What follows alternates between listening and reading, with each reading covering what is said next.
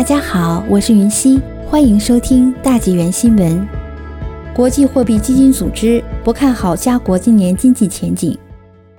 国际货币基金组织 （IMF） 一月二十六日调高今年全球经济增长预测，并表示去年冠状病毒引发的经济衰退将比预期的严重程度低近一个百分点。该组织还认为，加拿大今年的经济前景低于之前的预测。该组织去年十月份曾预测全球经济下滑百分之四点四，周二把该预测调低至百分之三点五，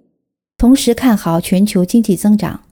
把今年全球经济增长调高至百分之五点五，比去年十月的预测高百分之零点三。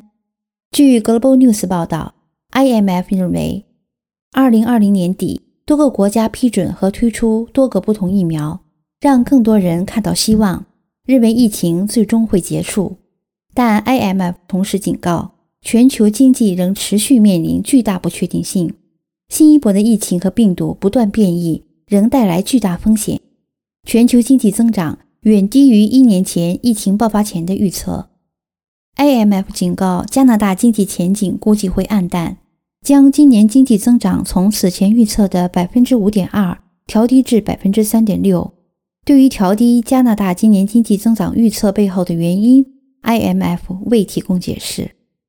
相比之下，IMF 比较看好今年美国经济增长。他认为，美国去年下半年经济增长强劲，加上去年十二月政府通过的九千亿美元的额外财政刺激，今年美国经济估计增长百分之五点一，比去年十月份预测的高两个百分点。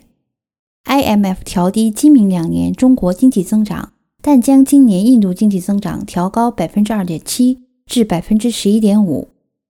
IMF 警告，今年全球近九千万人跌入赤贫线以下，过去二十年的全球消贫工作进展会被疫情全部抹杀，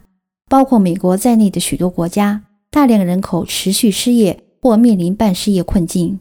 IMF 认为，各国应继续支撑本国经济，直到经济逐步恢复，以减少过去一年经济严重衰退导致的损失。其中，低收入国家应继续通过政府救助、低息贷款和债务纾困等政策，继续为经济提供支持。有些国家甚至需要进行债务重组。